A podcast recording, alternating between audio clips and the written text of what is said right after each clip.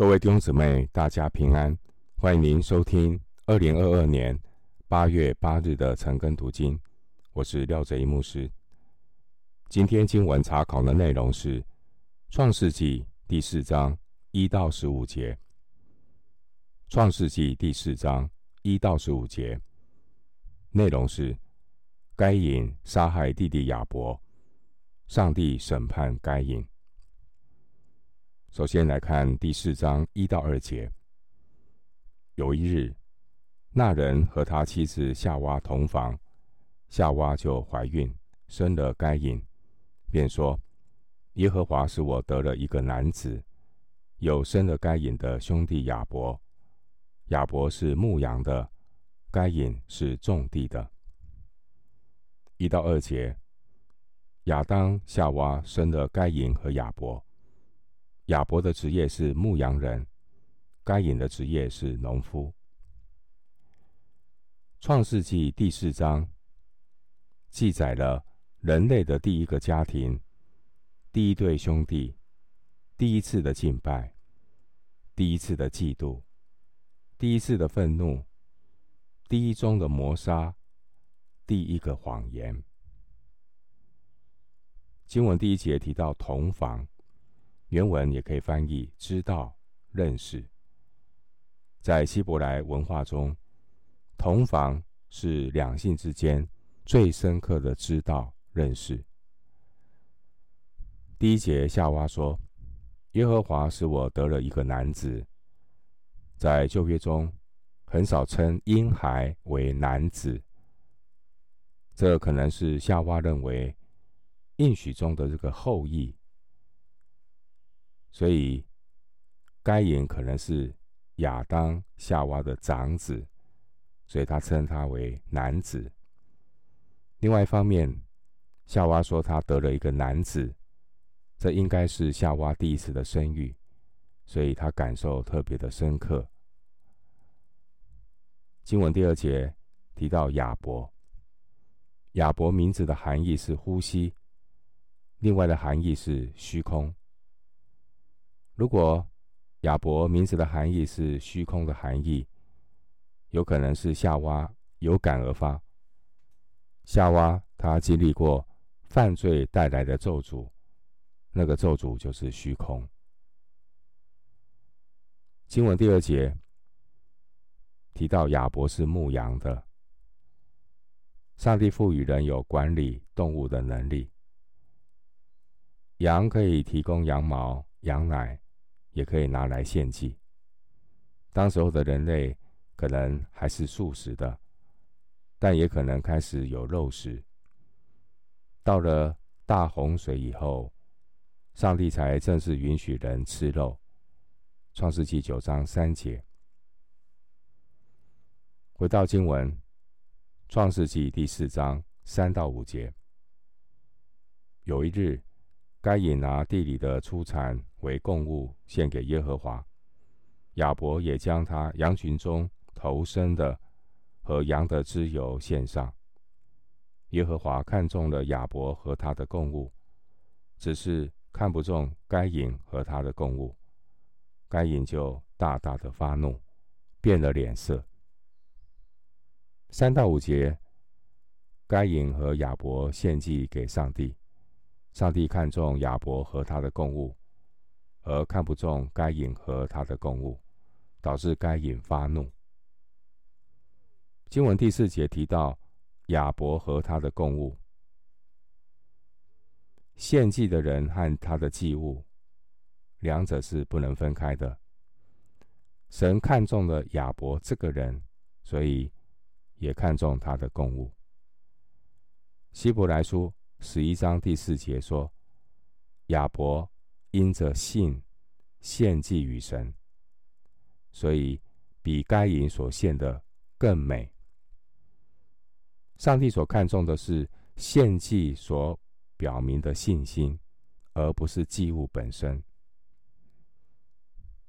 经文第四节，亚伯所献上的是头生的和羊的脂油。这句话也可以翻译“头一胎最好的小羊”。上帝悦纳亚伯的献祭，另外，第五节提到该隐和他的供物，献祭的人和祭物是不能分开的。神看不中该隐这个人，所以也看不中他的供物。该隐对这件事的反应不是惭愧，而是大大的发怒。这也显明该隐奉献的动机有问题。撒母耳记上十五章二十二节说：“听命胜于献祭，顺从胜于公羊的自由。”上帝看重我们里面的心态，胜过我们外面的奉献侍奉。第五节变了脸色，原文的意思是脸下沉，脸拉下来。如果我们做一切事情没有照我们的意思，我们就很容易变了脸色，凸显我们是一个很容易以自我为中心的人。求神帮助我们，能够学习听从神的话，有则改之，无则反自省，柔和谦卑，与神同行。回到经文，《创世纪》第四章六到七节，耶和华对该隐说：“你为什么发怒呢？你为什么变了脸色呢？你若行得好，岂不蒙悦纳？你若行得不好，罪就伏在门前，他必恋慕你，你却要制服他。”六到七节，上帝质问该隐为什么发怒。并且提醒该隐要抗拒罪恶。经文第六节，我们看到上帝像父亲一般向该隐问话，是要提醒该隐注意他内心中的真实光景。经文第七节是圣经第一次提到罪，罪的含义是射箭没有射到目标。引申的含义就是，受造者没有达到造物者创造的目标。罪想要控制人，让人做不义的器具。罗马书六章十三节，上帝对该隐所说的话，满有慈爱和恩典。很可惜，该隐最终还是选择。让罪恶控制他。可见，即便上帝对一个人说话，上帝有恩典，但是人还是可能选择拒绝、抗拒。经文第七节说：“你若行得好，岂不蒙悦纳？岂不蒙悦纳？”原文的意思是可以重新的抬起头，被高举。第七节的恋慕，原文和女人对丈夫的恋慕是同一个字，意思是渴望，但不是爱，而是一种控制、占有的欲望。回到经文《创世记》第四章八到十二节，该隐与他兄弟亚伯说话，二人正在田间。该隐起来打他兄弟亚伯，把他杀了。耶和华对该隐说：“你兄弟亚伯在哪里？”他说：“我不知道。我岂是看守我兄弟的吗？”耶和华说：“你做了什么事呢？你兄弟的血有声音从地里向我哀告，地开了口，从你手里接受你兄弟的血。现在。”你必从这地受咒诅，你种地，地不再给你效力；你必流离飘荡在地上。八到十二节，我们看到该隐杀了弟弟亚伯，上帝出面询问亚伯的下落，指责并审判该隐的罪，使该隐流离飘荡在地上。在伊甸园里，我们看到亚当堕落之后，上帝曾呼唤亚当说：“你在哪里？”三章九节，四章九节，神问该隐说：“你兄弟亚伯在哪里？”我们看到罪的恶果越来越严重，罪对人的捆绑越来越厉害。人堕落只过了一代，就出现了嫉妒、谋杀、说谎和悖逆。难怪到了挪亚的时代，世界在神面前败坏，地上满了强暴。六章十一节。导导致呢，我们看到神必须要用大洪水来审判全地。六章十三节，经文第十节说：“你兄弟的血有声音从地里向我哀告。”人所犯的罪都有声音达到神的耳中，神会伸冤。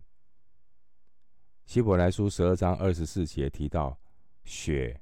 会说话，这表示血在神面前会做见证。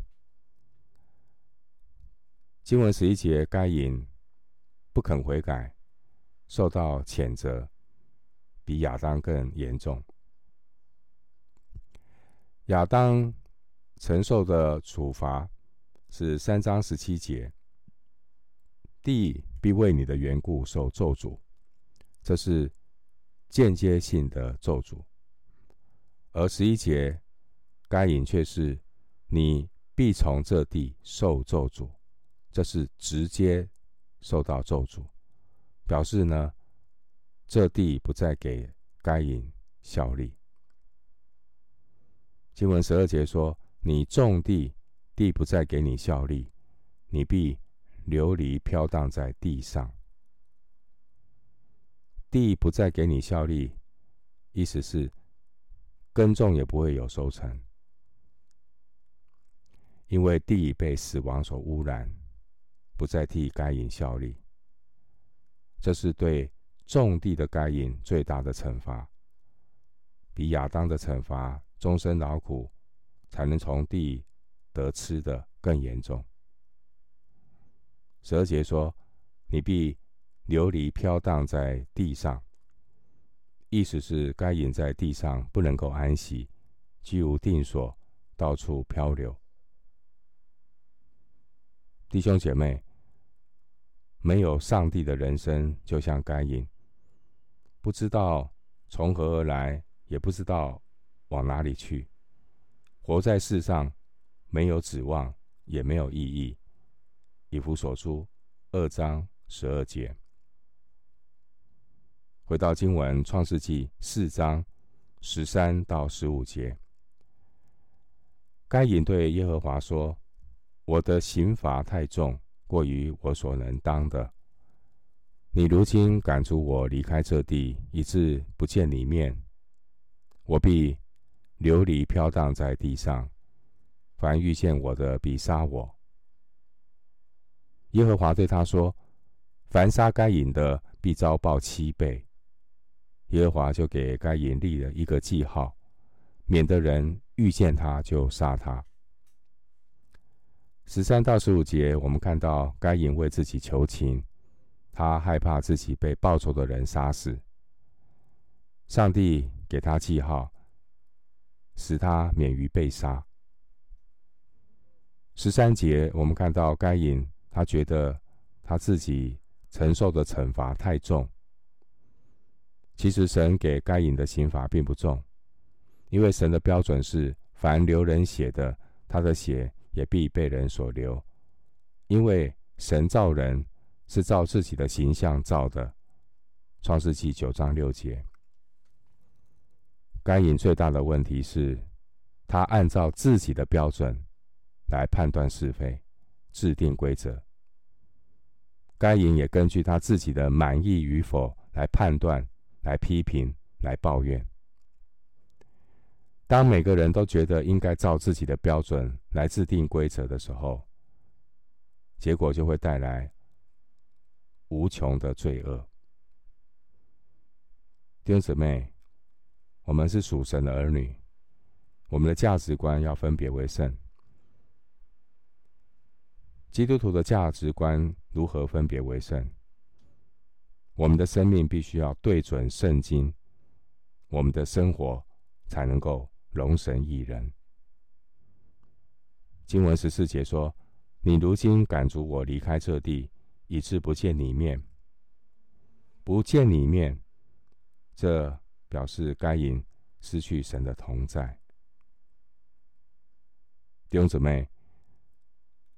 人类第一次的堕落，亚当还能够见到神的面，但人接下来的堕落，该隐却是不得见神的面。